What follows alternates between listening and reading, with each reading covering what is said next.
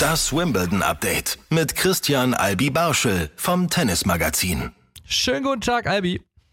Schönen guten Morgen, hallo. Albi, ich schaue hier gerade bei wimbledon.com und sehe Center Court Buskova gegen Jabeur. Schade, oder? Ja, sehr schade. Also ich hätte es den beiden so gewünscht, dass sie heute auf dem Center Court spielen. Ähm, ja, Jabeur ist dann wahrscheinlich der größere Name, aber die Siegerin heute wird dann definitiv am Donnerstag auf dem Center Court spielen. Ja, und Jule Niemeyer hat ja auch schon mal das Vergnügen gehabt. Genau. Äh, dann eben im Achtelfinale, als sie auf dem Center Court spielte, Tatjana Maria muss dann eben heute nochmal gewinnen. So einfach ist das. Ja, wenn sie äh, auch mal Center Court Ehren haben möchte im Viertelfinale im äh, Deutsch-Deutschen. Heute ist es dann endlich soweit. Kribbelt schon ein bisschen bei dir? Ja, ein bisschen schon. Also sind jetzt noch äh, drei Stunden. Ähm, es ist super fürs deutsche Damentennis. Eine sicher im Halbfinale. Damit konnte man ja überhaupt nicht rechnen. Also Wimbledon schreibt aus deutscher Sicht immer, immer richtig schöne Geschichten. Da muss man auch in die Zukunft mal, äh, in, die, in die Vergangenheit blicken. Alexander Popp, äh, Alexander Radulescu, Florian Mayer. Es gab immer wieder Geschichten von Spielern, die völlig aus dem Nichts dann Wimbledon richtig, richtig äh, gut gespielt haben. Und jetzt haben wir mit Jule Niemeyer und äh, Tatjana Maria zwei solcher Geschichten. Und eine geht leider zu Ende, die andere geht weiter. Und wollen wir schauen, ob es dann vielleicht dann noch einen Tick weiter geht als das Halbfinale.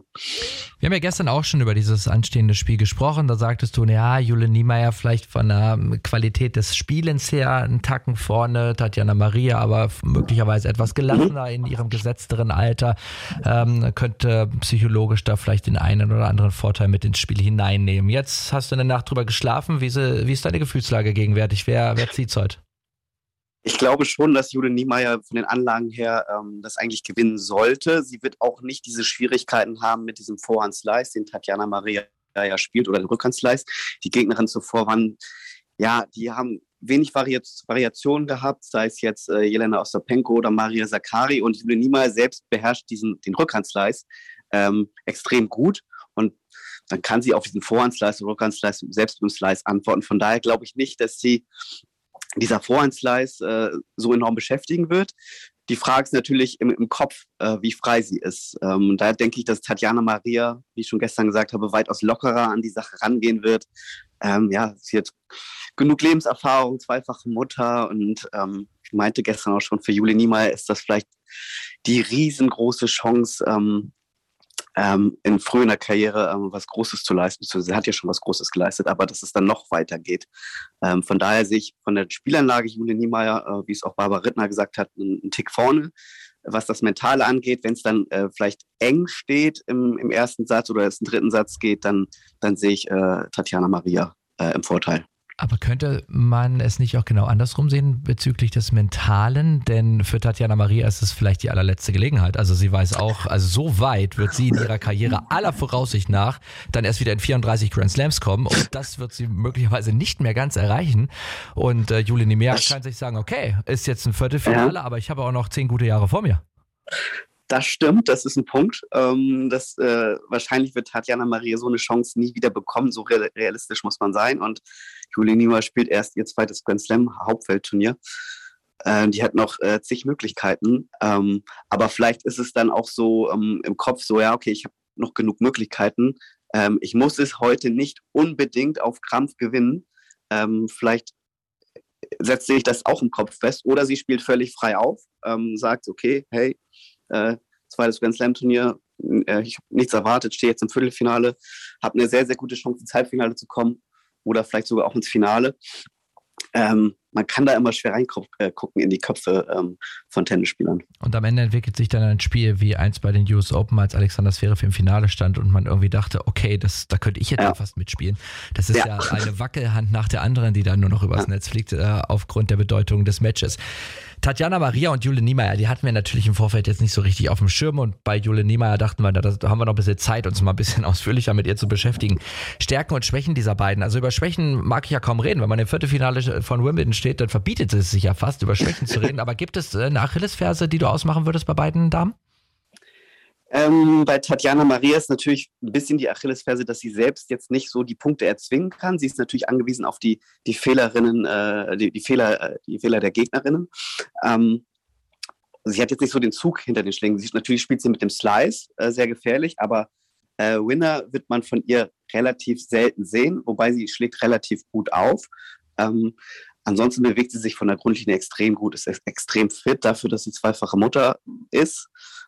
Ähm, ja, das ist eigentlich so die Hauptachillesferse, dass sie ähm, ja nicht das Spiel wirklich selbst in die Hand nehmen kann, sondern auch ein bisschen äh, davon abhängig äh, ist, äh, wie spielt ihre Gegnerin. Und wenn die Gegnerin in der Zone ist und gut trifft, dann sieht es natürlich nicht so gut aus äh, für ähm, Tatjana Maria. Bei Jule Niemeyer ist es dann so, wenn sie dann vielleicht einen, einen kleinen Negativlauf hat, das hat man in der dritten Runde gesehen, da kam der Aufschlag überhaupt nicht.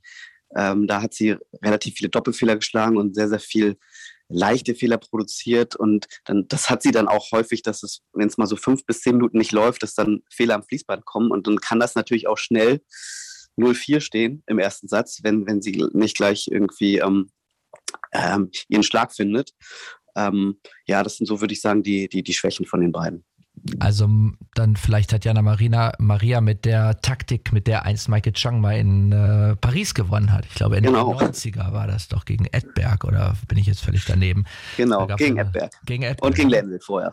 Ah ja, ja, da, ähm, da hatte er doch äh, eigentlich auch war, das war ja Michael Chang jemand, der jetzt nicht unbedingt die Punkte erzwungen hat. Er hat einfach nur alles wieder genau. ausgebuddelt, was es halt ja. so äh, an, an gelben Filzbänder gab und, und da rumgeflogen ist. Also kann auch sehr erfolgreich sein, so eine Taktik auf jeden Fall.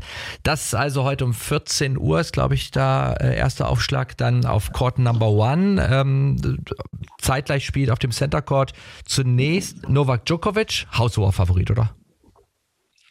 Ja, eigentlich schon, muss man sagen, haushoher Favorit, auch wenn Yannick Sinner natürlich extrem gefährlich ist. Wobei Yannick Sinner hat vor Wimbledon nicht ein Match auf Rasen gewonnen. Und ähm, das ist jetzt ein bisschen überraschend, dass er jetzt auch so gut spielt in Wimbledon. Dennoch natürlich ist es, ähm, wenn Yannick Sinner in der, ja, quasi in dieser Zone ist und äh, gut trifft, dann kann er natürlich ext extrem gefährlich sein für den Joker. Aber im Normalfall, das ist Center Court. Äh, das ist ein bisschen, würde ich vergleichen, wie mit äh, Rafa Nadal äh, bei den French Open da äh, Novak Djokovic zu bezwingen im Viertelfinale eines Prinz, also in Wimbledon, umso schwer, also umso länger die, das Turnier dann geht, umso schwerer wird es dann, ihn auch zu bezwingen. Und die letzten drei Runden waren auch ähm, ja, sehr gut, fand ich, von Novak Djokovic. Was auch richtig gut war, war das Tennis, was gestern noch gezeigt wurde bei den Herren von äh, Christian Garin und Nick Kyrgios. Also mhm. die treffen jetzt ja auch im Viertelfinale dann morgen aufeinander und Nick ist äh, nach wie vor dabei. Also der, der lässt sich da überhaupt nicht abschütteln. Das ist auch so ein bisschen sein Turnier. Ja, auf jeden Fall. Und was besonders äh, fasziniert, ist die Fünfsatzstatistik von Nick Kyrgios. Der hat jetzt, eine, äh, das mag man eigentlich kaum glauben, der hat eine Fünfsatzstatistik von 11 zu 3, also richtig, richtig gut. Und in Wimbledon steht die sogar bei 6 zu 0. Normalerweise denkt man ja, okay, umso länger das, das Match geht, umso platter wird Nick Kyrgios, aber ähm, ist nicht der Fall. Und ähm, gestern hat er den vierten Satz so ein bisschen hinten raus abgeschenkt im zweiten Break und dann hat er, ja, ist er förmlich explodiert im fünften Satz und ja, steht auch jetzt völlig verdient im, im Viertelfinale. Der spielt sehr, sehr gutes Tennis hier und hat jetzt die Chance seines Lebens. Also Christian Garin im Wimbledon-Viertelfinale, ähm, das ist eigentlich, das muss er gewinnen, also mit seinem Anspruch, ähm, den, den, er hat. Und dann könnte es zum großen Duell wahrscheinlich kommen oder wird es wahrscheinlich kommen im Halbfinale gegen Rafa Nadal.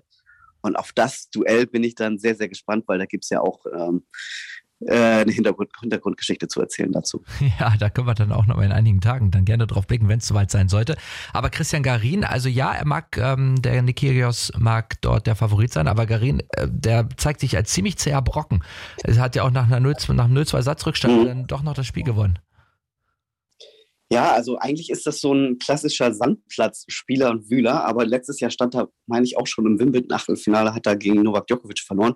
Und dieses Jahr hat er, muss man sagen, die Auslosung perfekt ausgenutzt. Er hätte in der ersten Runde gegen äh, Matteo Berrettini gespielt. Oh. Der musste dann leider passen wegen Corona und hat dann quasi, das, das Draw hat sich für ihn so ein bisschen geöffnet. Die Gegner waren jetzt auch nicht so diese klassischen guten Rasenspieler, aber er ist dann durchgekommen und gestern 0-2 Sätze zurückgelegen gegen einen Spieler, gegen den, den er vorher noch nie einen Satz gewonnen hatte. Und dann, ich glaube, das ging viereinhalb Stunden ähm, im Match-Tiebreak des äh, fünften Satzes, also bei 6-6 wird der Match-Tiebreak gespielt, hat er das dann gezogen. Und ja, wie du schon sagtest, ist ein extrem zäher Spieler. Also Leute aus Südamerika, die gehen einfach nicht weg, die bleiben auf dem Platz, egal wie steht, die geben nicht auf. Und das hat sich dann gestern bezahlt gemacht. Und das wird für natürlich für Nekeris auch die große Herausforderung, weil ähm, ja, der, der Garin, ähm, der wird ihm jetzt nicht äh, viel schenken auf dem Platz. Jetzt haben wir also noch so ein paar Spieler dabei, die schon seit Jahrzehnten ja letztendlich mit dominieren, das, äh, das Herrentennis mit Nadal und natürlich auch mit Novak Djokovic.